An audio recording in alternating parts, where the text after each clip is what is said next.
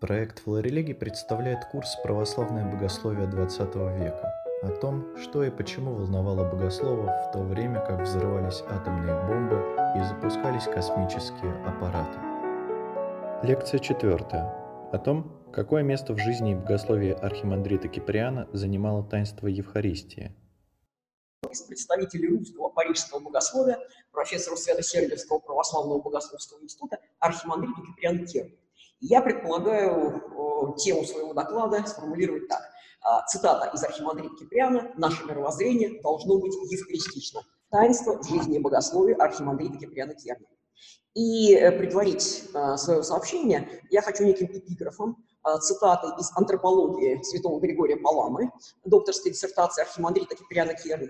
«Человек не есть только факт этого эмпирического мира, но и имеющая быть осуществленной идея, имеющая раскрыться замысел Божий о лучшем из его созданий». И этот замысел, этот призыв архимандрит Киприан видел в обожении.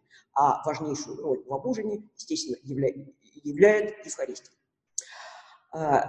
Богослов, церковный историк, литургист, патролог, пасторолог, церковный историк, пастырь, преподаватель. Архимандрит Киприан был одной из заметных фигур русского Парижа 1930-50-х годов.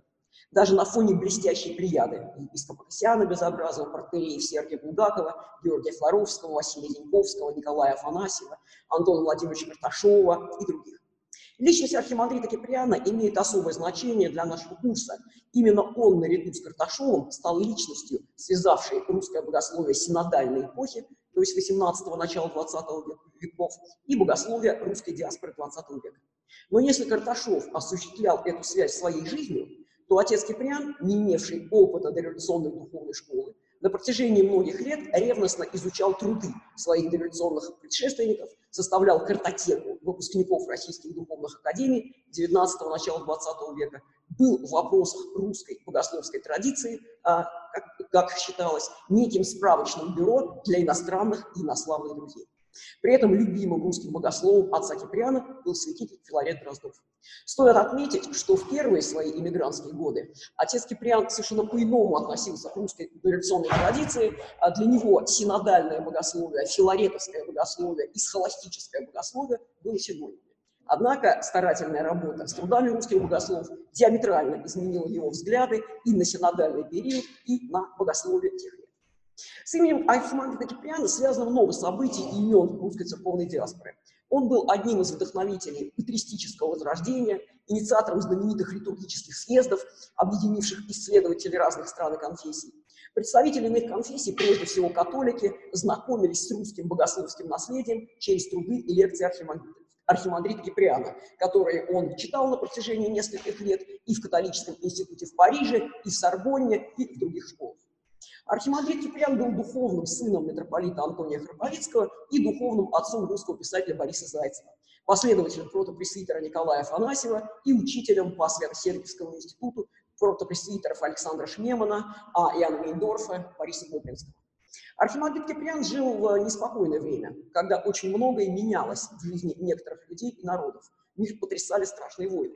Эти перемены, миграции, катаклизмы не способствовали размеренной научной работе и спокойной преподавательской деятельности. Тем не менее, архимандрит Киприан эм, принадлежал к тем, кто смог, вопреки веку всему, посвятить свою жизнь пасторскому служению, молитвенному подвигу, научно-богословской и духовно-учебной деятельности. Конечно, и это было для него не всегда просто. А, и в церковной, и в учебной деятельности было немало административных тягот, а, которые очень трудны были для отца Киприана, и он тосковал о том, что считал делом своей жизни – научно-богословскую работу, неразрывно связанную с литургией.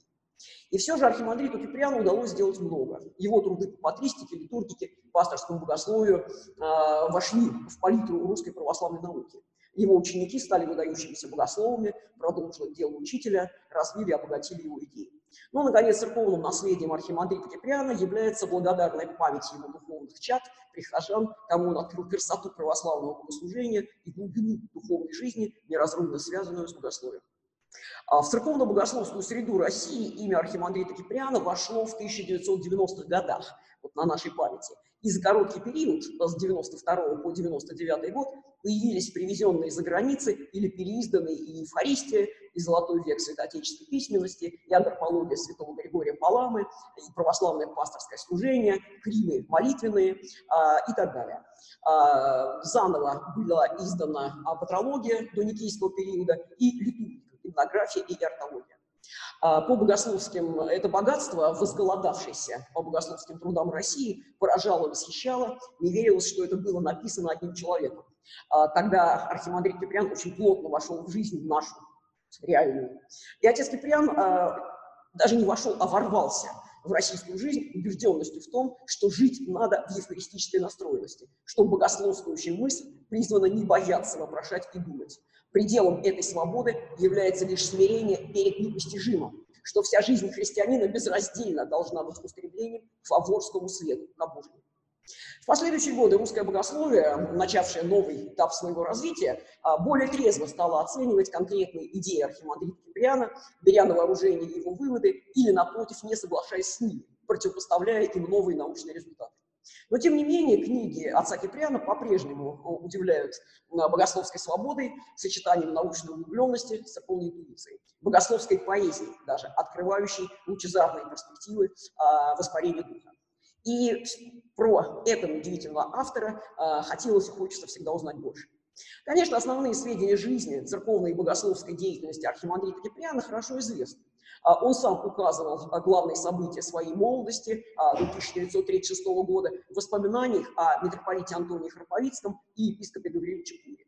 И вскоре после кончины отца Киприана были написаны воспоминания о нем и Бориса Зайцева, и протоиерея Александра Шмемана, и епископа Касьяна Безобразова и других.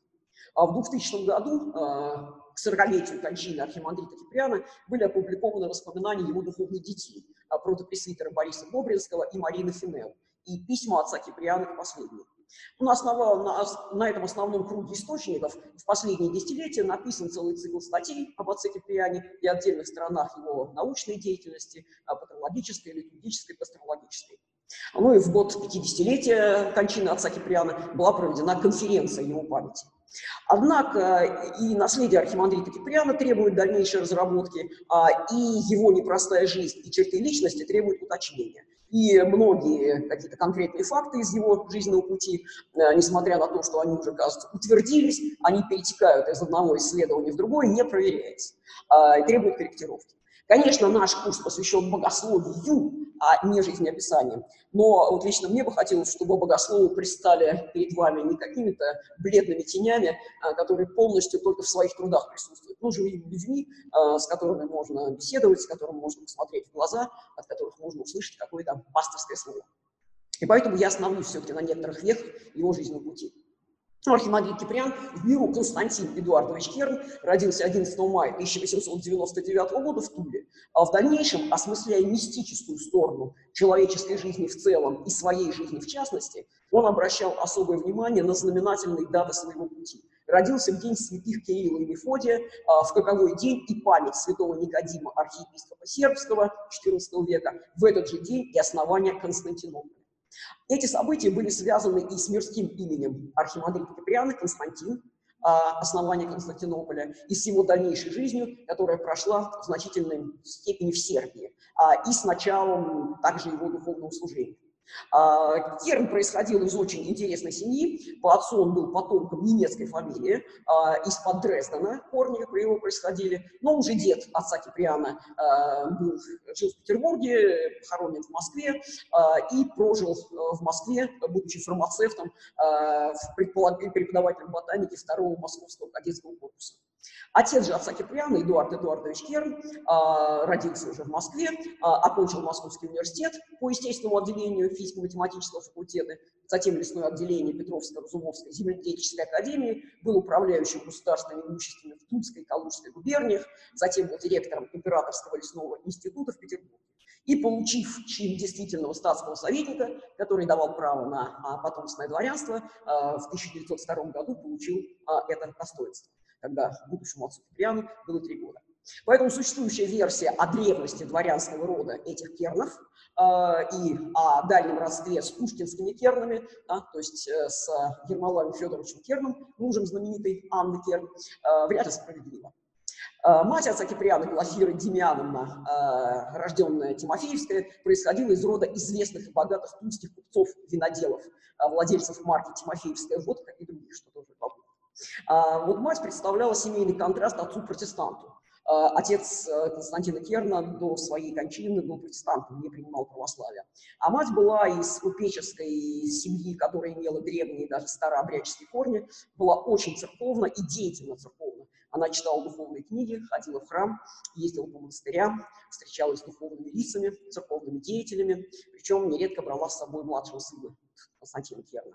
А так, одним из детских воспоминаний отца Киприана была первая встреча с преосвященным Антонием Храповицким, тогда архиепископом Волынским, который привез на Петербургское Почаевское подворье чудотворную икону Богоматери, а, и Киприан Керн с матерью а, пошли поклониться этой иконе. Ну и, видимо, уже в детские годы э, у будущего пастыря и литургиста был заложен церковный ритм и любовь к православному богослужению. Но в те годы, конечно, речь не шла а, о перспективе его богословского образования и духовного служения.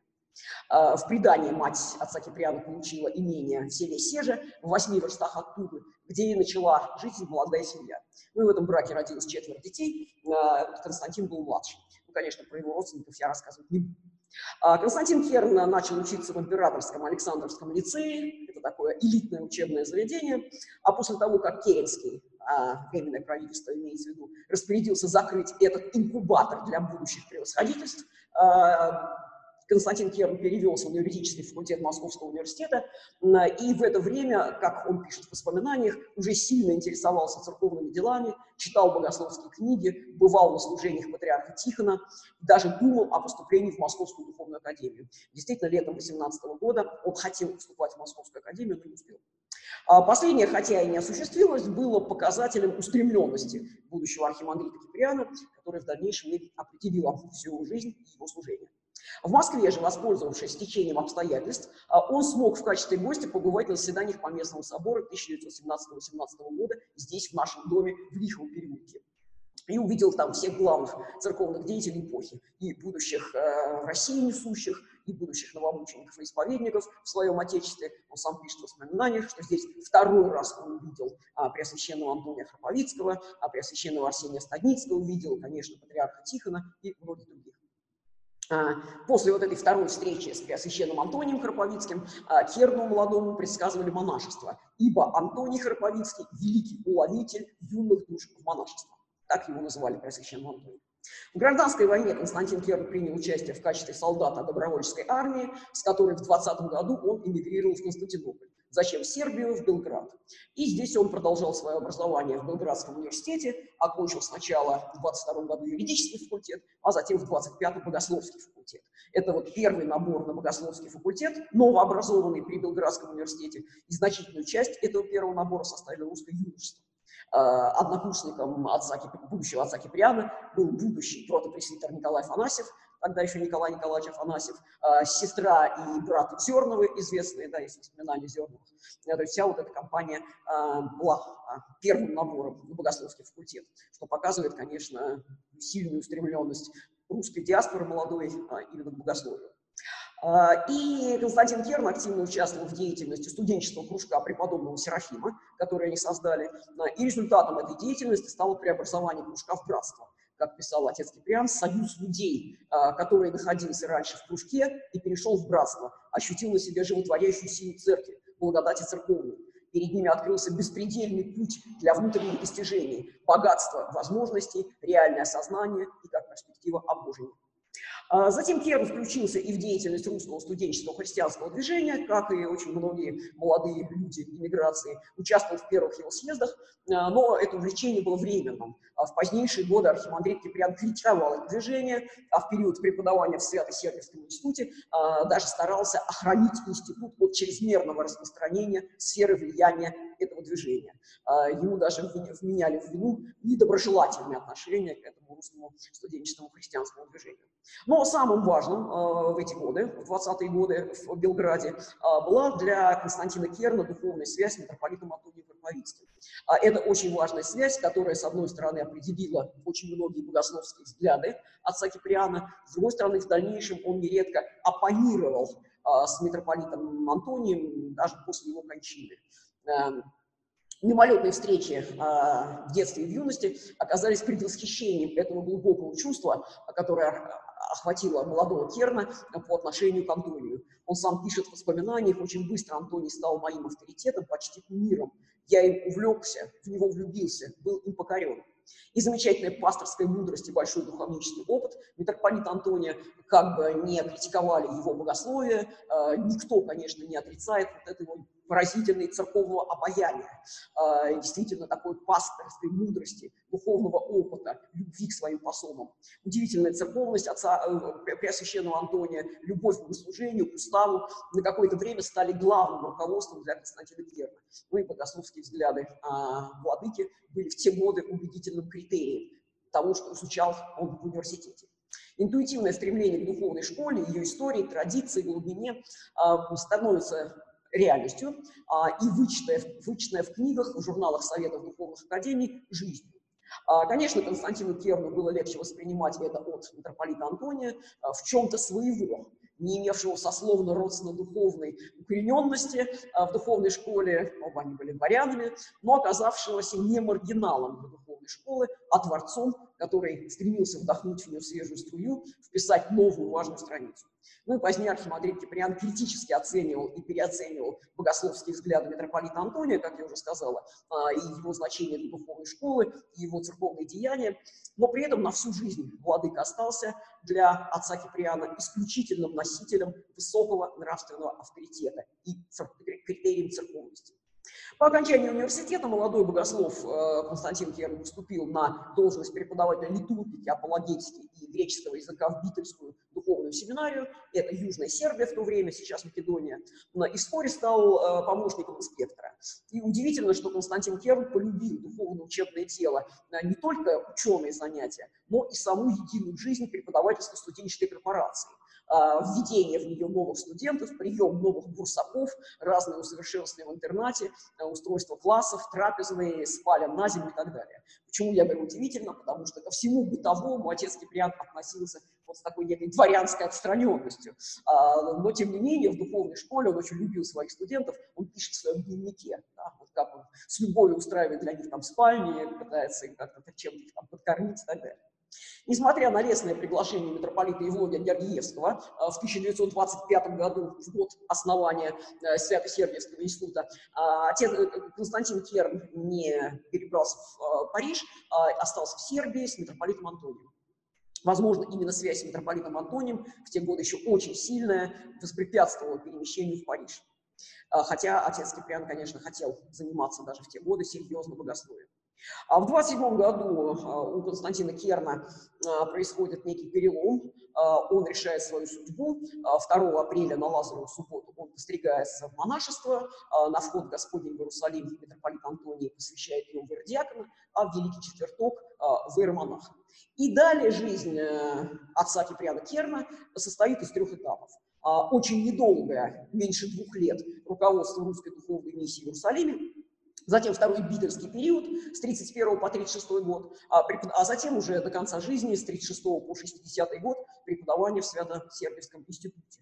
А, за этой сухой периодизацией стоят годы жертвенного церковного пасторского служения, напряженные исследования, усердное преподавание, духовно-аскетическое подвижничество, а, общение, страдания, воспарение, разочарование – кончина архимандрита Киприана была неожиданной а, для многих, а, преждевременной как говорят, скоропостижной. В начале февраля 60-го года он заболел воспалением легких, и через несколько дней, отслужив последнюю в своей жизни земную литургию и причастившись святых тайн, 11 февраля отошел в мир иной, в вечность, к которой он так стремился. Его духовные чады вспоминали, что он не сопротивлялся болезни, потому что устал жить здесь, на земле. Ему было трудно жить как другим бывает трудно восходить по лестнице. Со временем жить ему становилось все труднее, Сил для борьбы с болезнью оставалось слишком мало, и дело, видимо, было не а, в непонятости окружающими, а архимандрит Киприан, в общем-то, любили друзья и духовные чада, и не в недостатке собственной любви уж тем более. Он был а, нежным и преданным другом, а, заботливым и а, переживающим а, духовным отцом. А, и даже печаль по ушедшим в мир иной, близким и потерянному земному отечеству, видимо, не определяла эту трудность и тоску. А просто будущим для него была только жизнь после смерти. И к этому будущему он стремился, и это будущее звало его к себе. Подражая своим первообразным ангелам, он прожил свою жизнь. Ну, вот про это, про ангельское служение надо несколько слов сказать. А, архимандрит Киприан принадлежал к ученому монашеству той особой группе российских иноков, э, не связанных уже в революционной действительности с монастырской жизнью, а ориентированных исключительно на духовно-учебную и церковно-административную деятельность. А с этой иноческой группой было связано две серьезных проблемы. Э, во-первых, понятие ученого монашества подразумевало уже в контексте конца XIX – начала XX века научно-богословскую деятельность. Но эта заданность не всегда становилась данностью. А, занятые духовно-учебным делом, причем преимущественно административным, а, иноки не всегда могли посвящать свою жизнь науке. А во-вторых, э, понятие ученого монашества было связано с проблемой самого монашества. Будучи оторванный от монастырей, каждый инок должен был выстраивать свою жизнь, монашескую, духовную, молитвенную, в соответствии с реальными возможностями личном понимании монашеского подвига, не имея братской поддержки, не имея монастырского ритма, монастырского камертона. Это было далеко не просто. Но именно этот непростой путь оказался единственным для архимандрита Киприана. Само принятие монашества было для него очень непростым, а, хотя решение принять постриг было самостоятельным, но связано оно было с настроением некого пессимизма, как пишет он сам, неудачи в жизни, ощущение какой-то а, пресности, а, никчемности и так далее. Впоследствии отец Киприан признавал, что это решение, на, на это решение имели определенное влияние и митрополит Антоний, уловитель юных душ монашества, и архимандрит Николай Карпов, в те годы преподаватель Витальской семинарии и духовник Константина Керна, потом он будет епископом лондонским, и архиепископ Феофан Быстров, который дарил молодого Керна дружеской перепиской, а, и год, который ему в свое время давал митрополит Антоний для проверки своих чувств, а, решения не изменили. А, и чувство, что в жизни что-то кончилось в этой земной, и все неинтересно, и есть какая-то иная перспектива, есть какое-то иное устремление. И вот в этой, эту иную перспективу, в реализации этой иной перспективы, Константин Керн увидел монашество. Были мучительные для Константина Керна дни перед постригом, которые он провел в Русском Мельковом монастыре в Бранчевской епархии именно там он постригался. И более всего его мучил ужас монастырской общежитной жизни. А беспросветный физический труд, окружающая среда безграмотных мужиков, сфера интересов о сегодняшней трапезе, о монастырских новостях, о том, кто завтра служит и так далее. А, Мельков монастырь так и остался единственным монастырским опытом отца Киприана. А, в дальнейшем он э, не мог отделаться, тем не менее, от удручения, от хозяйственных монастырских забот хотя понимал, что с точки зрения чистой аскетики э, все это, наверное, хорошо и спасительно. Но ночь перед постригом, когда он в келе мучился, на что он себя обрекает, он слышал под окнами разговоры э, каких-то иноков о том, да, отец такой-то пошел туда-то, завтра будет в трапезе то-то. Его это привело в такой ужас, э, что он бросается в какой-то омут, где он не найдет ничего близкого, ничего родного. А, ну вот в этих стенаниях не следует, видимо, а, видеть исключительно какую-то дворянскую спесь, да, такую отделенность от народа, пренебрежение к нему. Но действительно Архимандрит Киприан был приуготовлен к научной работе, служению церкви богословской наукой и монашество. И в монашестве он видел именно возможность всецелой преданности этому предназначению. Все, что неизбежно, неизбежно принижало это служение, вызывало у него тоску, отвращение, печаль. Э, но ощущение коллизии, которое связано со вступлением на путь ученого монашества, исследованию, была неразрывная связь со страданиями и болью дореволюционных русских ученых иноков. Принятие монашества в условиях вне ученого монастыря, вне своей а, конгениальной среды. Но для отца Киприана это казалось еще тяжелее, потому как все-таки когорта революционных ученых-монахов была когортой. А, были сатаинники, с которыми можно было общаться в письмах, вместе служить когда-то собираясь. Отец Киприан в этом отношении был практически одиночкой.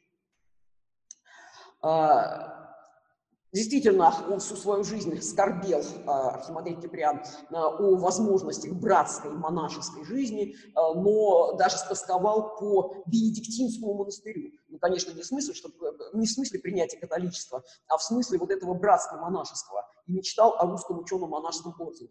И в его дневнике есть даже воспоминания, он возвращается к Париж оккупированный, война, 44 год, а, и он возвращается откуда-то, заходит в парижский бенедиктинский монастырь и пишет потом в дневнике. Конечно, это все не свое католическое, но все равно свое монашеская, братская молитва. Никакая приходская жизнь не может этого заменить. Но утешением в монашеских сомнениях архимандрита Киприана стало близкое знакомство с личностью архимандрита Антонина Капустина. Конечно, не личное, в смысле земного знакомства. Помню, что архимандрит Антонин Капустин, один из предшественников по управлению Иерусалимской миссии, самый успешный настоятель Иерусалимской миссии, 29 лет возглавлявший ее.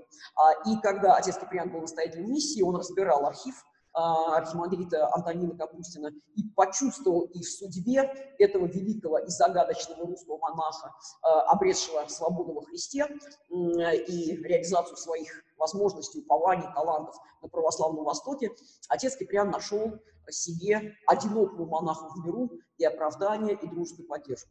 И затем он пишет, что когда ему совсем грустно, грустно одиноко и печально, он думает об архимандрите Антонине. А, и пишет, архимандрит э, Антонин не был рядовым представителем чиновного ученого монашества, послушного действиям, совестью и мыслью всему тому, что определило и закрепило имперскую политику по отношению к церкви. Нет, он был действительно белой вороной, но он был самым светлым человеком, которого я знал.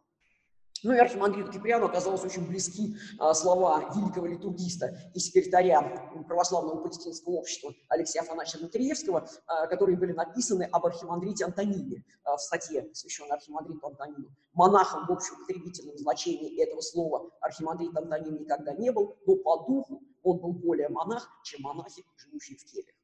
Ну и в первые парижские годы архимандрит Киприан служил в храме монашеской общины, которая была организована матерью Марии Скопцовой небезызвестный. А, но путь монашеского служения миру, а, то есть какая-то активная общественная деятельность, устроение быта, которым занималась вот эта община э, Матери Марии, архимандрит Киприан не принимал. А, он называл это социальной хлопотливостью.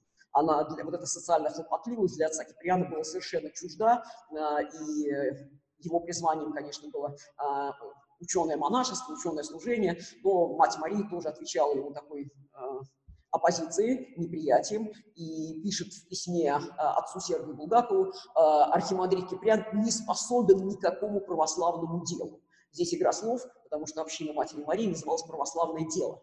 И говоря, что отец Киприан не способен к участию в жизни их общины, она делает и более глубокий вывод, что он не способен никакому православному делу. Ну и свой позитивный взгляд а, на задачу ученого монашества архимандрит Киприан изложил в речи а, на годичном акте Свято-Сербского института а, в феврале 1942 года, тоже в оккупированном Париже. Знаменитая речь, которая многократно переиздавалась в виде брошюры «Ангел и человечества». А, речь говорилась в, то, в те годы, когда по всей Европе полыхал пожар мировой войны. А, все крупные богословы, в том числе и профессора Свято-Сергиевского института, а, считали своим долгом откликаться не только в книгах, статьях, но и в устных выступлениях на происходившее, на актуальные события. Однако отец Киприан, который не меньше всех, естественно, присутствовал в этом контексте, говорил вовсе не об этом в своей речи. Напротив, это был гимн ангельскому образу, который воплощает в своей человеческой земнородной природе дух бесплотных небожителей. И к этому времени отец Киприан уже мог сформулировать свое кредо, свое понимание того, а, чем же должно быть монашеское служение, а, прежде всего, в своей земной ограниченности и отягченности своим плотским бременем, делать то духовное, что и роднит его с ангелами-духами и с самим Богом Духом. И для архимандрита Киприана э, монашеское служение – это прежде всего служение мудрости, боговидению, просвещению, э, неотъемлемая обязанность просвещать окрест себя весь мир, всех человеков. Он называет это светолитие. Говорит, что светолитие бывает двух видов. Светолитие в смысле духовничества, духовного окормления миром. И второе духовное литие, светолитие как духовно-учебное служение, как духовное просвещение. Себя он, конечно, причислял ко второму, считал, что первое со вторым может быть совместимо, но, увы, это не часто бывает. Но для отца Киприана очень, конечно, важно было, что духовное просвещение служение науке, иночество, искусству, культуре э, не только для монаха как-то плохо, неприемлемо, но наоборот, является одной из главных задач монашества. Здесь, конечно, нельзя не услышать э, отклик э, вот этой дискуссии, э, конечно, она и до революции была, и в диаспоре очень сильно, отношения церкви и культуры. Должна ли церковь быть настолько аскетичной, что отвергнуть культуру, или все-таки церковь, задача, главная задача церкви – это освящение мира, в том числе культуры. Вот для отца Киприана, конечно, несомненно, было второе, последнее, э, светолитие как э, просвещение духовным светом всего мира, а, но понятно, что а, для него эта тема достаточно была больная. А, он говорит, что отдельные иноки, которые пытались подвязаться на путях богословской или иной какой науки при отсутствии ученого ордена, ученых монастырей, либо попадали в обычный бытовой круг, чего он очень боялся, отец Киприан, либо становились маргиналами-одиночками. И он, конечно, такой маргинал-одиночка, а, но для него было главное, что наука такой же подвиг, как и монашеский подвиг, просвещение такое же служение, как и монашеская молитва, это общее дело, э, выражаясь по-гречески, означает литургия. Ну и вот здесь я перехожу, наверное, э, к основной части э, своего э, сообщения. Э, это э, сакраментология отца Киприана, э, то есть его э, таинство в его жизни и в его э, богословии. Но еще я предварю одним моментом, э, буквально одним еще замечанием о э, жизни и какой-то такой жизненной концепции, вернее, отца Киприана. Э, он человек Вселенской Церкви. Это для него было очень важно. А, служение в Иерусалимской миссии дало еще один очень важный опыт, а, кроме такого монашеского опыта, кроме находки сотаильника, пусть даже через годы архимандрита Киприана Керна, дал еще очень важный опыт а, и богословско-практический вывод.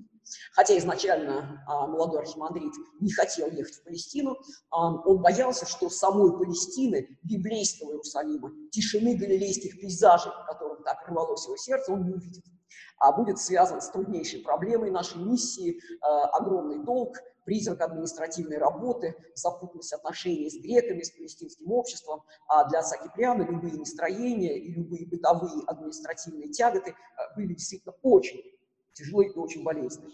А, но принятое монашество, конечно, не позволяло отказываться от назначения. А, в его назначении большую роль сыграл митрополит Антоний Хриповицкий, как говорили, он провел это решение через Синод. Но на самом деле служение в миссии, хотя недолгое, а, оказалось, с одной стороны, для отца Киприана нелегким. А, он вообще а, очень болезненно относился к тому, что он должен кем-то управлять, тем более это было сопряжено с не очень простыми отношениями с архиепископом Анастасием Грибановским, а, на которого было возложено архиерейским синодом а, Карловацким наблюдение за Иерусалимской миссией. И поэтому архимандрит Киприан, прослужив в Иерусалиме чуть менее двух лет, э, стал проситься обратно на преподавательское служение в Битель, и хотя его отпустили с большим трудом, все-таки удалось вырваться из миссии в Битель.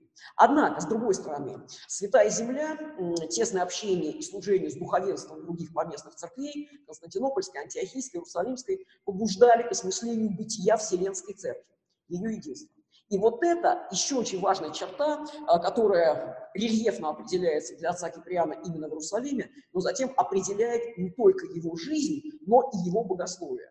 До поездки в Иерусалим архимандрит Киприан, по собственным воспоминаниям, уже был очень, был очень национально настроен. А, ну, понятно, что на это его настраивала и вот та часть русской диаспоры, Карловацкая, да, которая не принимала путь зерна, которым пошел западная, вот эта лугианская часть, э, если зерно не разрушится, не прирастет, а наоборот старалась всячески сохранить идентичность. И отец Киприан, э, тоже охваченный настроенным, настроем этой крыловацкой части, тоже, сам вспоминает, был очень национально настроен, э, что потом совсем после Иерусалима сгладилось. Но здесь надо, конечно, сказать, что митрополит Антоний Троповицкий, несмотря на то, что он на такой русской идентичности настаивал, он сам говорил, что он филэллин, то есть он любит все греческое. митрополит Антоний. Ну и даже вот эту греческую, так сказать, носил шапочку. И отец Киприан тоже отличался фил-эллинством, и когда митрополит Антоний провожал отца Киприана в Иерусалим, очень настаивал на развитии и укреплении этого фил-эллинского чувства, вхождения в близкие отношения с Иерусалимской патриархией тесном общении с греческим духовенством, в частности, с выпускником Московской академии архимандритом Калистом Миллиаром. А, и во всем этом архимандриту Киприану а, не надо было себя пересиливать, он с удовольствием общался с греческой иерархией, удивляясь ее величием, соединенным с исключительной доступностью и простотой. А, участвовал в греческом богослужении, восхищаясь его близостью к самому смыслу и духу вечерней всеонской горницы, незамутненной пышностью и лишним блеском литургии в катакомбах, темницах первых веков. И вот это фил-эллинство архимандрита Киприана напиталось, с одной стороны, любовью к Иерусалиму, колыбели христианства, с другой стороны, ощущением вселенского православия, которое не ограничено национальными границами и, что немаловажно, не обусловлено какими-то политическими мотивами. Вот эта новая открывшаяся перспектива, разнообразие православных традиций, э, вот это общее богослужение э, поразило, восхитило отца Киприана, э, и тоже э, здесь он нашел общность со своим предшественником архимандритом Данилом Капустиным, ну и главное в дальнейшем вот это э, понятие, чувство Вселенской Церкви, не разделенной национальными границами, э, очень значимо определяет а, все богословие а, отца Киприана Керна. А, действительно, для него вселенское единство всех христианских народов, живущих в благодатной связи с православной церковью, для него очень важно. Но при этом, заранее надо сказать, архимандрит Киприан ни в коей мере не был коммунистом. А, он был очень а, упорным православным человеком и никогда не участвовал ни в каких экуменических э, действиях, ни в каких экуменических съездах, а только если это казалось наукой литургические съезды, где участвовали католики, это для архимандрита Киприана было важно, а, было любезно его сердцу. Если его призывали к каким-то просто таким экуменическим контактам, будь с англиканами, с католиками, он очень жестко, резко отказывался, а, даже обижая окружающих. А, и сам отец Киприан себе чувствовал после Иерусалима э, переворот который определял как способность восприять смысл исполнения церкви во всем величии ее вселенского идеала. И он пересматривал всю историю православия и усматривал, как постепенно совершалось ослабление вот этого вселенского сознания христианства уступая место настойчивому исканию мелочных различий во многих мнениях и обрядах. А, ну и особенно болезненным отцу Киприану казалось национальное обособление русского православия, обусловленное сложностью исторического процесса. А, ко времени принятия христианства от греков в греческой церкви уже значительно угас пафос первого христианского вселенского единства любви. А, и, как он считал, русское православие недостаточно напиталось вот этим первохристианским, вселенским вселенским единением. А, ну и дальше особенности русской истории только усиливали это угасание. Ну, отец Киприан о многом, о многом пишет такое с печалью, и ограниченность национально-русского православия он почувствовал и в своей личной судьбе, так как он был рукоположен в сербской церкви, а, являлся сербским клириком и преподавателем сербской семинарии, а, подчиненный сербскому архиерею и сербскому министерству. Ну, русский синод, а, когда назначал отца Киприана в Иерусалим, не обратил на это внимания, и отец Киприан попал в такую коллизию, очень болезненно это переживал, что такое хозяйничество ограничение э, русского синода с сербскими клириками вызывало недовольство сербской иерархии и накаляло, ну, как-то нарушало хотя бы какими-то нюансами тоже вот это единение в любви. А, но если до Иерусалима это только огорчало отца Киприана, после Иерусалима он по-иному смотрел на вселенские претензии Карловацкого синода а, и на раскол между карловчанами и митрополитом Евлогием Георгиевским. Его больно коробило а, все это, все эти настроения, ну и, возможно, это и привело к его перемещению из Карловацкой части, собственно, в Париж. Ну и теперь я уже перейду к основной части своего сообщения а, после такого затянувшегося введения. А, это, еще раз говорю, таинство в жизни и в богословии отца Киприана Керна. Действительно, вот в этой разделенности, суете, случайности земной жизни отец Киприан вообще не был уже участником. Он гораздо отчетливо видел иной надежный своим единством и незыблемостью путь. Человек призван встать и идти по тому пути, который указан ему Бога человеком, а, сказавшим о себе самом «Ас есть путь истинной жизни». Куда ведет этот путь? Ответить можно словом, кому же? А, или, скажем, предсмертными словами самого святителя Григория Паламы «В горне, горне к свету». И вот это призыв горне, горне к свету было главным в жизни отца Киприана. И еще одна а, цитата, которую тоже можно а, построить, поставить эпиграфом уже ко второй части моего сообщения. «Евхаристия была, есть и будет центральным нервом христианской жизни». Очень много значило для отца Киприана пасторское служение. Это тоже неразрывно связано с Евхаристией. А, он вспоминал, что слабо ощутил дьяконское положение, но очень остро священническое. Ну, напомню, что я уже сказала, что э, оно было, произошло, хератония произошла в Великий Четверток, день установления таинства Евхаристии. Э, и э, предназначавшее все священство отца Киприана как преимущественное тайное действие. Не проповедничество, не душепопечение, не требуя исполнения, а именно литургическая, теургическая, евхаристическая служба в священстве. Хотя давалось это, особенно в первые годы, не просто. Сам Архимандрит Киприан вспоминает, что он боялся чаши, боялся своей неподготовленности, своего недостоинства, боялся быть опаленным божественным огнем. Но Евхаристия всю жизнь была главным для отца Киприана и в богословии, и в церковной жизни, и в личном духовном опыте. А Евхаристия с точки зрения отца Киприана была не только центром богослужебной жизни, с которым изначально были связаны все церковные таинства, молитвословие, чинопоследования, но и центральным нервом христианской жизни в целом. Без Евхаристии нет церковности. Нет и не может быть отцерковления жизни. Нет, не может быть о Божьем.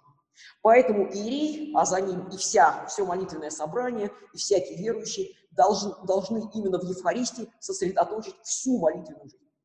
Архимандрит Киприан принимал э, и понимал э, единение только в евхаристическом собрании. Иные формы общности им отвергались, по крайней мере, признавались как второстепенные, как не имеющие главного смысла и даже уводящие от Христа церкви. Я глубоко отрицательно отношусь ко всяким формам коллегиальности и общественности. Евхаристия же должна обнимать и освещать всю жизнь христианина, его творчество, его дела и порывы. Чувство евхаристичности, постоянное желание служить святую литургию для отца Киприана являлось определяющим и в его пасторском служении, а, и делом всей его жизни, как священника, как христианина. Священство есть по преимуществу литургия, Евхаристия, мистическое единство со Христом в таинстве тела и крови. Именно так и жил сам отец Киприан. Литургия была центром его жизни, главным смыслом. Он жил, как и учил, в евхаристической настроенности. Евхаристическая настроенность была главным нервом его жизни. А, и с этим э, понимание полной включенности священника в Евхаристию э, связано, видимо, и мнение отца Киприана о соборных служениях. Это его такая очень оригинальная, специфическая точка зрения. Э, он не признавал соборных служений и сам в них старался не принимать участие. А, Причем это мнение он высказывал открыто и в лекциях по пасторскому богословию, о чем вспоминали его ученики, и даже это мнение вошло в его православное пасторское служение, то есть изданные лекции по пасторскому богословию. Ну и несмотря на многочисленные критические замечания, а, духовенство диаспоры после выхода книги очень много ему писало о том, что книга замечательная, ну как же вы можете не признавать соборных служений. А, так вот, отец Киприан все-таки неуклонно отстаивал это мнение, ибо, по его мнению, священство состоит а, в самостоятельном совершении Божественной Евхаристии, а не в сослужении других. В соборных же э, сослужениях можно говорить о причащении состоящих кругом иереев из одной чаши, и от руки одного иерея или архиерея. Но говорить о сослужении нельзя. Он считал, что есть сослужащие, но они означают только главный служащий означает Христа, все остальные означают апостолов. Они причащаются у Христа. А, после публикации лекции отца Киприана, отец Киприан вступил в дискуссию по этому вопросу, ну, в частности, с протопресвитером Василием Виноградовым. А, я публиковал их переписку, может быть, кто-то из вас видел, она вообще довольно такая любопытная, как мне кажется.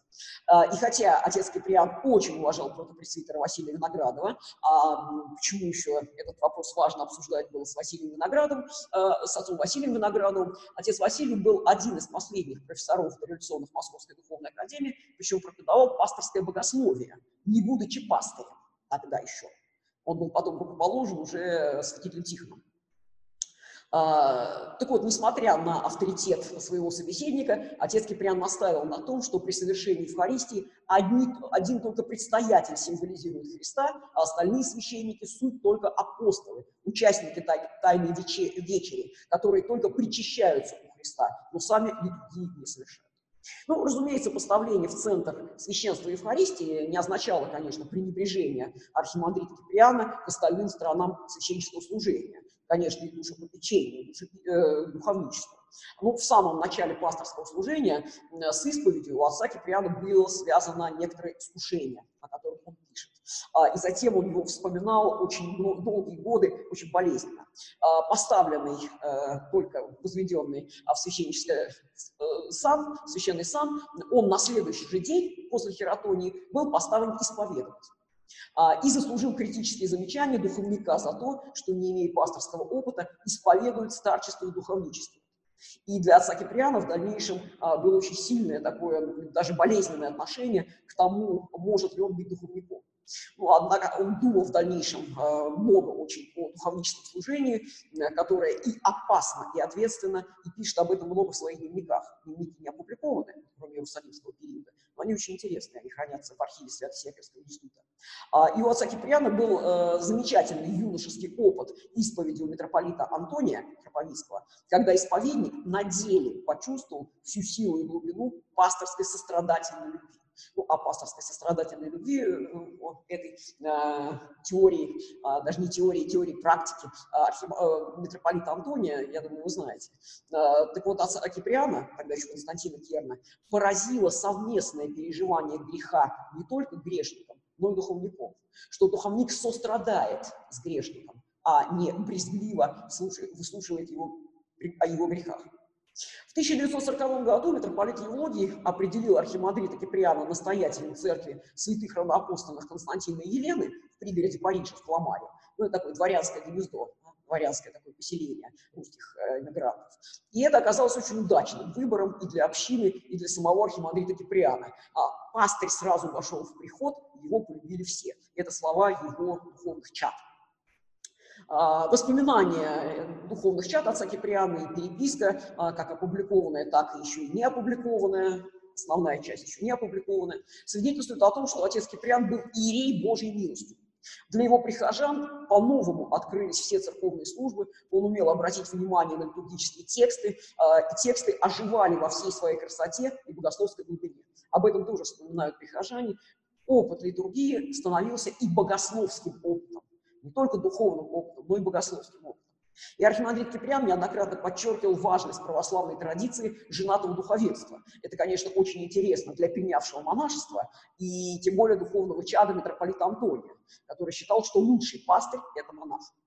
А, но отец Киприан подтверждал убежденность э, и канонами, церков, и канонами церковными, и своим богословским пониманием освящения брака и жизни, освящение всего общего дела человеческого на земле, ради которого э, слово стало плотью благодаря именно тому, что и священники своей брачной жизнью так тесно входят в освящение этого земного бытия. То есть священник, входя в брачную жизнь, освящает сам брак еще и еще раз. И отец Киприан считал, что у монашествующего или целебатного священника нет опыта семейной жизни, ему неведомо отеческое родственное отношение к посолам, особливо к молодежи. А, но у отца Киприана много таких а, противоречий, а, иногда кажущихся, иногда, мне кажется, реальных, и Иногда эти противоречия разрешались только в личном опыте. Ну, поэтому сам Архимандрей Киприан, несмотря на монашество, сумел стать для своей паствы любящим отцом. А, и как раз очень хорошим духовником для своих юных прихожан. А, духовное водительство отца Киприана оказалось для меня неоценимой поддержкой и помощью такого духовного отца мало кто имел и имеет, особенно в наше время. И прочее. Это цитаты из воспоминаний отца Бориса Бобринского, а, отца Александра Шмемана, а, Марины Финел, то есть тех, кто окормлялся у отца Киприана. Ну, 20 последних лет своей жизни Архимандрит Киприан был тесно э, связан со своей паствой, и это давало ему и реальный опыт пасторской любви, и духовного отцовства и возможность глубже и полноценнее осмыслить само пасторское служение как таковое. А в военные годы, например, когда не ходили трамваи в оккупированном Париже, отец Киприан пешком в любую погоду шел через весь Париж к своим посолам с улицы Криме, где находится Свято-Сервийский институт и где жил отец Киприан в Кламар. Это очень далеко. А, но он шел сквозь э, темноту, а, нес своим чадом то, ради чего жил сам – обновление в литургической жизни. А, отец Киприан – автор трудов по литургике, а, причем не только общего труда, кривы молитвенные, это на основании его лекций по литургике, которые он читал в Битоле и отчасти в Париже, но и специального труда всем известного Евхаристия. Ну, а также несколько э, статей, связанных с литургией, в сербском журнале «Богословие». И в православном пасторском служении тоже очень большое внимание уделено именно Евхаристии. И когда сам отец Киприан э, считал оба последних труда, э, то есть э, и статьи по Евхаристии, и книга Евхаристия, и статьи э, по пасторскому богословию э, просто компилятивными лекциями, а, а не ученым трудом. Он себя считал патрологом по преимуществу, а не пасторологом и не литургистом. Но, тем не менее, эти труды по-своему замечательные, они не прошли незамеченными и для его современников, и для наших современников. Но так, Евхаристия есть особая глава о Экклезии, и она привлекла внимание не только православных читателей, но и католиков. А, православное пасторское служение, в котором отец Киприан лишь зафиксировал свои лекции, которые он читал еще в Битоле а, за послушание, ну а затем очень кратко, фрагментарно в Париже, э, вызвали большой интерес всего духовенства русской диаспоры, как я уже сказала. А, и уже упомянутый протопресвитер Василий Виноградов, еще раз скажу, что он преподавал пасторское богословие в Московской академии до революции, писал, что эта монография представляет первую и единственную за последние полстолетия попытку обстоятельного освещения главных вопросов и задач пасторского служения в современных условиях, в том новом аскетико-психологическом направлении. Вот на последнем, наверное, надо сделать а, акцент, потому что вот это аскетико-психологическое направление, которое начало как-то зарождаться немного а, до революции, ну, даже уже у митрополита Антония Фраполитского, а затем э, еще в более таком мистическом мистической глубине, мистическом опыте. А вот в диаспоре отец Киприан пытается продолжить развитие этого направления. Но, однако, сакраментологическое э, видение архимандрита Киприана нередко заслоняется и в христической экклесиологии его коллеги по институту протопресвитера Николая Афанасьева, э, которая будоражит умы э, церковных интеллектуалов и исследователей. Э, православных, инославных, светских, вызывает у одних восторг, у других резкую критику. И вот это, э, скажем так, евхаристическая экклесиология, она часто заслоняет сакраментологию отца Киприана. Отец Киприан, э, его считают либо менее ярким последователем протопресвитера Николая Афанасьева, либо просто замечают, что Евхаристия составляла центр жизни архимандрита Киприана. Однако, ограничиваясь этим, мы, как кажется, рискуем либо вовсе не понять а, либо понять крайне однобоко особенности таинственных переживаний самого архимандрита Киприана и его взглядов на значение Евхаристии и других таинств жизни церкви. Разумеется, э, сейчас э, в этом сообщении я лишь кратко касаюсь этой темы, э, заостряя внимание на характерных чертах сакраментологического видения отца Киприана. Э, но актуальность этой темы, как кажется, э, повышается ввиду нашей современной жизни, некого евхаристического возрождения, которое нельзя не заметить в современной церковной жизни. Обсуждение сакраментологических идей э, архимандрита Киприана еще надо рассматривать в свете еще одного такого э, замечания, еще одной черты. А, школьное богословие а, традиционно обвиняют в формализме, в рационализме, а, который губительны для духовных реалий, а, которые богословие и призваны изучать, а, а таинство жизни церкви как раз и принадлежит к этой сфере. Поэтому сакраментологические разделы школьных богословских трудов ну, чаще всего подвергаются сугубой критике. Иногда даже считается, что школьное богословие душит сакраментологию, душит таинственные переживания. Но отец Киприан э, как раз был э, представителем школьного богословия, естественно, если иметь в виду и контекст его формирования э, в университете, и его преподавания, и предназначенность основных работ. Я недаром сказала, что в основе их лежат лекции. Образование, ну да, в основе его лежат лекции Да. А, и поэтому, казалось бы, можно и у него ждать вот этой школьности, схоластичности. Но, тем не менее, все-таки отношение архимандрита Киприана к школе как явлению и к школьному методу преподавания богословия было, хотя и очень непростым, но далеко таким не стандартным. Причем а, это нельзя списать исключительно на общую критику русскими парижанами э, родовых черт революционной э, духовной учебной системы. Э, вообще отношение отца Киприана, несмотря на его школьность, к школе, оно само по себе интересно. Еще в битовский период архимандрит Киприан, любя семинарию всем сердцем, записывает в дневнике, что схолы в первоначальном смысле отдых и праздник для детей превращается для учащихся а, и даже учащих в муку терзания каторг. И в дальнейшем, опираясь на свой научно-богословский и пасторский опыт, отец Киприан неоднократно со страданием замечал, что нельзя рационализировать о Боге и богословии, а только мистика литургийно разревать. И поэтому здесь, конечно, была для него определенная коллизия. А, сам, являясь участником школьного богословствования, он все-таки упорно старался не следовать схоластическому образу мысли. Об этом он пишет в дневнике, у него это проходит просто рефреном.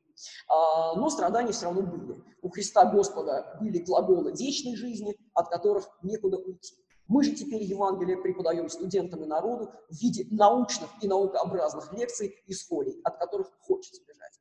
Вот эта коллизия между школьным богословским служением отца Киприана и его болезненным противлением школьному подходу к таинствам, ну, конечно, повышает интерес э, к этим таинственным его взглядам. Но прежде всего, э, вся сакраментология архимандрита Киприана евхаристи, евхаристиоцентрична, вне всякого сомнения. В своих дневниковых размышлениях он неоднократно замечал, а, все таинства и жизнь церкви концентрируются вокруг Евхаристии, с ней изначально связываются. Более того, в сущности, это и есть единственное таинство. Все остальные таинства только потому и существуют, только потому и суть таинства, поскольку они заключены и связаны с Евхаристией. Уникальность Евхаристии обусловлена тем, что это ежедневное литургическое воплощение явления Христа, превосходящее все в мире явления или события, которые и заслуживает по преимуществу название тайны, таинства. Большая тайна, чем творение из ничего. И если евхаристическое богословие против пресвитера Николая Афанасьева было прежде всего, как я уже сказал, евхаристической экклесиологией, связанной с решением канонических вопросов и позволяющей как-то организовать церковь в, земную, э, в земной э, действительности и явить себя в Евхаристии. То евхаристическое богословие а, архимандрита Киприана, а, вне всякого сомнения, имеет антропологическую заостренность, а, которая определена самой тайной Боговоплощения. Вот эта тайна Боговоплощения является тоже центром жизни отца Киприана. Именно Евхаристия, с его точки зрения, и является залогом церковного богословия. Только в евхаристической жизни церковь и может быть источником боговидения и богословства. Причем не только богословия молитвенного, созерцательного, но и богословия научного. А не было бы неверным сказать, что евхаристиоцентричность заслоняет для отца Киприана значение целых других таинств. Конечно, нет. Хотя все же они обусловлены Евхаристией, но не поглощены ей. А так особым предметом пасторства его внимания и учительных богословских размышлений являлась исповедь. Ну, я уже сказала, отчасти эти размышления были зафиксированы в православном пасторском служении, отчасти остались в дневниковых записях. Это действительно дневник пастыря. Сама возможность исповеди с точки зрения архимандрита Киприана является отличительной и крайне важной чертой христианства, которая отражает, как и Евхаристия, самую суть христианства, невмещаемую разуму милость Божию к человеку. Ветхозаветный Израиль даже в его высочайших вершинах, в пророках, обличая грех, выработал понятие святости, отсутствующее в других религиях древнего мира, дал примеры высочайшей праведности и веры, но не знал сострадания грешников. Вот здесь опять перекличка с сострадательной любовью митрополита Антония Храповицкого. Видите, как пишет отец Киприан, даже пророк Илья, ревнующий о Боге совершенной ревностью, не только ненавидит грех, но ненавидит и грешника, не ощущает милосердия к палчине. В новозаветной же пасторской сострадательной любви был, конечно, а, отец Киприан, конечно, близок, как я уже сказал, к митрополиту Антонию, чего он и не скрывал. Он говорит, что взглядом покойного митрополита Антония всегда я был пленен, хотя и не всецело. Но во взгляде Преосвященного Антония было то, что отец Киприан а, с его собственным пасторским а, опытом отвергал. Это морализм, даже рационализм и совершенная нечувствительность к мистике. Это отец Киприан пишет о митрополите Антонии. А, напротив, для отца Киприана и в исповеди все определяется сакральной мистической основой, в которой и исповедующемуся грешнику, и пастырю удается удивительная возможность, превосходящее понимание всякого богослова, созидание царства Евангелия. Архимандрит Киприан считает таинство покаяния в каком-то смысле самым загадочным таинством, и потому что загадочна сама онтологическая природа, сущность греха, и потому что отличительным и уникальным идиотизмом таинства покаяния является сопротивление субъекта кающегося. Если, допустим, в освящении воды вода не сопротивляется, то невозможно осуществлять таинство исповеди при сопротивлении субъекта. Если во всех иных таинствах все происходит в силу благословения священника, который призывает э, Дух Святый и наитием Святаго Духа, то при таинстве покаяния все зависит от кающегося. Если он искренне не раскаялся в душе, то и молитва Иерея не возродит его и поможет ему.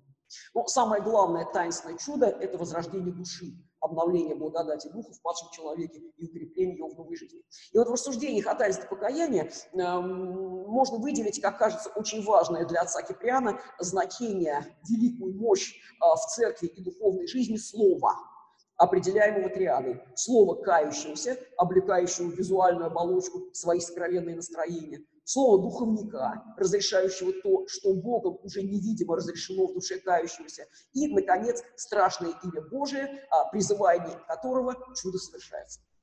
Это очень интересно, если мы вспомним э, учение о слове в дореволюционном богословии. А, и у архиепископа Георгия Камисского, и у святителя Филарета Дроздова вот здесь есть определенная перекличка, хотя несколько в другом, уже в другой такой конфигурации.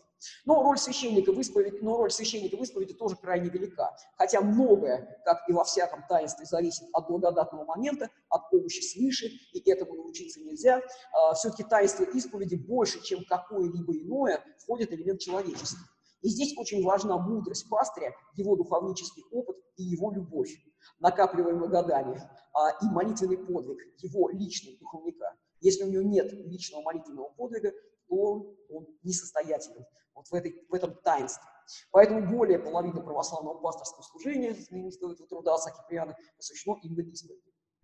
А, Архимандрит Киприан, разумеется, не мог вовсе отойти от школьно-богословского осмысления, от таинства покаяния и пасторского участия, хотя неоднократно напоминает об опасности схематизации да, каких-то делений, схоластических построений, каких-то дефиниций. А, поэтому все-таки он должен это проводить, и поэтому он проводит систематизацию типов грешников и кающихся, а, которая может помочь священнику правильно отнестись к каждому типу ну, тем более это все-таки на основе лекции написан труд, поэтому он учит будущих священников. А, так вот, эм, такая типологизация, как кажется отцу Киприану, а, помогает священнику выявить истинные грехи, расположить к раскаянию, настроить на исправление, а, соблюсти пасторский такт, который очень важен для отца Киприана, с одной стороны, и строгость, которая тоже неизбежна, с другой.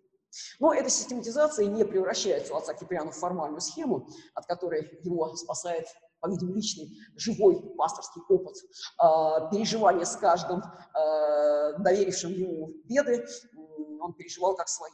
Архимандрит Киприан видит необходимость особого подхода к простецу, хотя этот тип все более и более отходит в область предания, к интеллектуалу, э, интеллигенту, который представляет для исповедующегося духовника испытание его пасторского терпения и опытности, к человеку с самодовольной совестью, свидетельствующей о совершенной духовной безграмотности, независимо от уровня образования, и с совестью, как одной из форм духовного заболевания, излечить которую может только вдумчивый и общий, э, опытный духовник. А вот эти четыре типа для отца Киприана очень важны. А свой род пасторских затруднений а, вызывает исповедь детей, а, подростков, молодых, больных, умирающих, во всех этих случаях особенно необходима пасторская мудрость и пасторский такт. Ну и самым страшным искушением в таинстве исповеди, которое способно э, погубить продвижение человека к главной цели обожению, является формализм. Формализм причем как кающегося, так и формализм исповедующего. Э, этому формализму, с печалью пишет отец Киприан, в той или иной мере подвержены все, в том числе и люди со здоровой совестью, но формализм опасен – он препятствует совершению таинства исповеди и может свести исповедь к обычному схематичному реестру грехов и добродетелей и к обычным схематичным словам того, кто исповедует. А это значит, что таинство а, превратится в мертвую схоластику, ригористику, казуистику. И даже в строгих школьных рамках архимандрит Киприан старается э, как-то обратить внимание на самое главное а, для него и, как он считает, для будущих священников. Священник должен постоянно помнить, что исповедь – это дерзновенное прошение у Бога чуда. Каждый приходящий к нему грешник – образ Божий.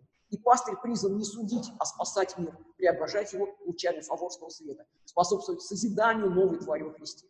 Конечно, не только в таинстве исповеди, но и во всей таинственной жизни церкви важен сам пастырь, его настроенность, его харизма, данная таинстве священника, но постоянно это должно возгребаться. Но несмотря на высокое понимание каждого члена церкви как участника таинственной жизни церкви и будущего гражданина Царства Божия, отец Киприан все-таки видит а, в священнике особую роль. А, он признает, естественно, царственное священство мирян, но тем не менее видит в священнике, именно в священнике, строителя тайн тела Христова. И первое благодат... и новое благодатное царство созидается именно через таинство. Хератония – таинственный акт, отделяющий простого мирянина от благодатного предстоятеля алтаря, от тайн совершителя, от теурга, посредствующего между Богом и человеком, а, ведущего по благодати Святого Духа свою паству к духовному совершенствованию к Божьему, что является для отца Киприана а, самым важным.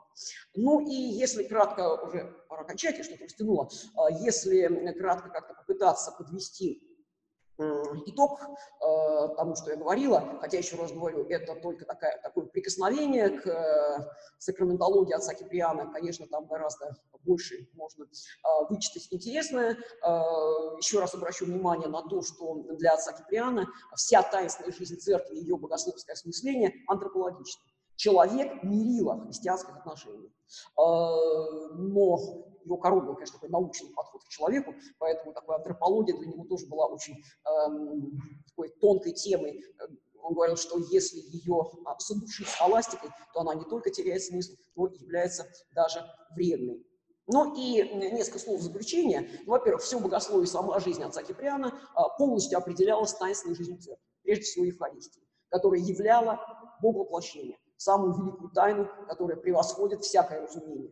Лишь Евхаристия, с точки зрения отца Киприана, давала основание не только всей таинственной жизни церкви, но и церковному богословию. А, к Евхаристии как к средоточию и актуализации сходились все тайны, превосходящие всякую школьную премудрость и всякое разумение. Тайна Бога воплощения, тайна человека, святые тайны и введение в них человека. Вся жизнь церкви и духовная жизнь каждого члена определяется этими тайнами тайну Бога-воплощения, тайну человека и святые тайны, которые ведут к фаворскому свету. Таинственная жизнь церкви э, для отца Киприана э, столь же целостна, что особое выделение семи таинств он не мог считать обоснованным. А, в этом едином таинственном бытии для самого архимандрита Киприана были наиболее важны э, Евхаристия, таинство исповеди которые являют великую милость Божию к человеку. А, ну, конечно, и а, пострижение в монашество он тоже считал. Почему это не таинство? Он тоже считал это таинством. Потому что монашество а, призвано преодолевать плоть, и такое преодоление может быть только с помощью Духа Святаго. Ну разумеется, сакраментологические взгляды отца Киприана, на взгляды оказали определяющее, ну, или определенное влияние, можно сказать, определенное влияние тех богословов, с которыми он общался, уже упомянутый и митрополит Антоний Храповицкий на более позднем этапе, протопресвитер а, Николай Афанасьев, а, и действительно сострадательная любовь первого, и фаристическая экклесиология второго, они, конечно, не обошли а, отца Киприана, но, тем не менее, самостоятельность сакраментологических взглядов отца Киприана основанная на его а, духовном и пасторском опыте, на его богословских а, размышлениях, на его богословских исследованиях, она несомненна. А, и последнее замечание, в сакраментологии отца Киприана есть не до конца проясненные моменты, конечно, даже некоторые противоречия, которые на протяжении всей своей жизни он старался как-то прояснить, а, преодолеть личным духовным пасторским опытом. Но, тем не менее, все-таки целостность взглядов архимандрита Киприана а, на таинство, как и все его богословие, которое определялось Евхаристией и, главное, таинством будущего века, оно, мне кажется, несомненно. Все, спасибо за внимание. Цикл продолжит. Лекция пятая о том, как незыблемая скала халкидонского догмата дает благословение на безгрешное построение в православии критического исторического знания. Эти и другие научные проблемы разрабатывают Богословский факультет и Институт при Свято-Тихоновском университете. Записи лекций, спецкурсов, передачи подкастов смотрите на сайте florilegium.pstbi.ru.